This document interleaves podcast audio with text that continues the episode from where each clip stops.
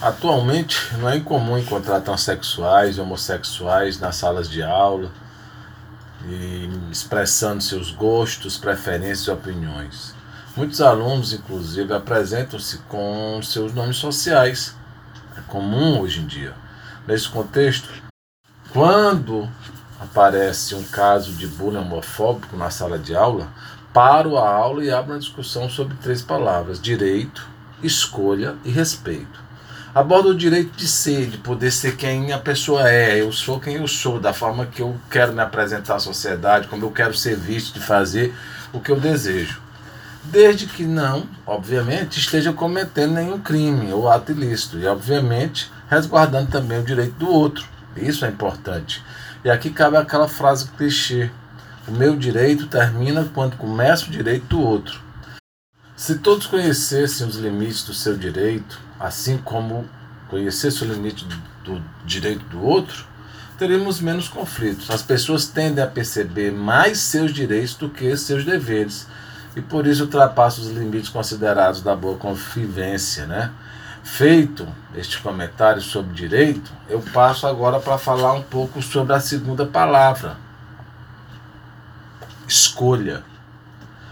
Então aqui eu refiro ao assunto sobre diversidade de gênero, explicando que gênero não é escolha, simplesmente a pessoa é.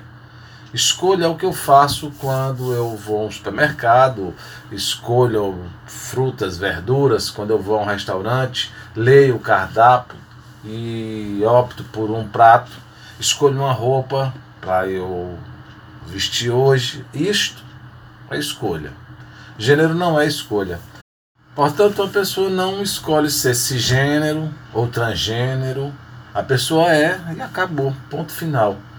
Ninguém escolhe ser diferente daquilo que é aceito e estimulado por uma sociedade. É muito mais complicada a vida. A vida se torna muito mais difícil quando há discriminação.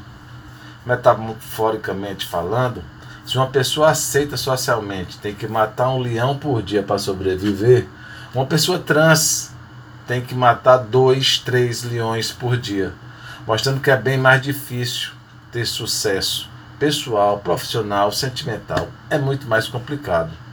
Também não é escolha nascer preto ou pardo, em vez de nascer branco, loiro, de olhos azuis. As pessoas simplesmente nascem seguindo a orientação do DNA de seus genitores. Nascer preto no Brasil é estar predestinado a sofrer com o racismo. Nascer branco é ter uma vida mais fácil. Afinal, a sociedade brasileira, embora diga que não é racista, traz na sua história a exploração do negro desde a sua colonização. Essa exploração se perpetua nos dias atuais, onde os, as oportunidades das pessoas brancas superam em demasiado as das pessoas com pele escura, como se a cor da pele desmerecesse a pessoa classificando-a como subraça e, portanto, justificando a exploração por uma raça suprema, o branco mais inteligente e mais capaz. Sendo assim, já que não se trata de escolhas, eu tenho que respeitar a pessoa como ela é. É o direito dela de ser quem ela é. Cabe a mim respeitar. E aqui comento sobre a terceira palavra, o respeito. Eu não posso querer transformar um gato em um cachorro só porque não gosto de gatos. Não posso querer que as pessoas sejam aquilo que eu acho legal, bacana, bonito, correto. Uma pessoa com orientação sexual, homossexual, não pode se transformar em heterossexual. É simples. Porque eu não gosto, porque meus pares não concordam, e ela tem que se transformar, isso é um absurdo. Se homossexual não é escolha, a pessoa é homossexual e ponto.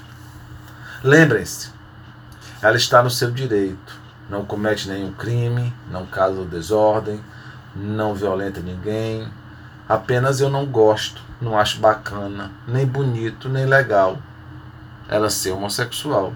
Mas eu tenho que respeitar. Da mesma forma, um homem com expressão de gênero mulher não pode sofrer discriminação por causa da sua forma de se apresentar, vestir, agir, se expressar. É preciso ver o diferente no outro e conviver, respeitar. Ser tolerante com a diversidade e a diferença. Feito um comentário sobre direito, escolha e respeito, eu peço aos alunos agora que opinem sobre o tema, oportunizando um momento de reflexão, onde todo mundo pode participar. Acredito que até aqueles mais intolerantes terminam a aula e termina esse momento, pelo menos com uma interrogação sobre o seu posicionamento.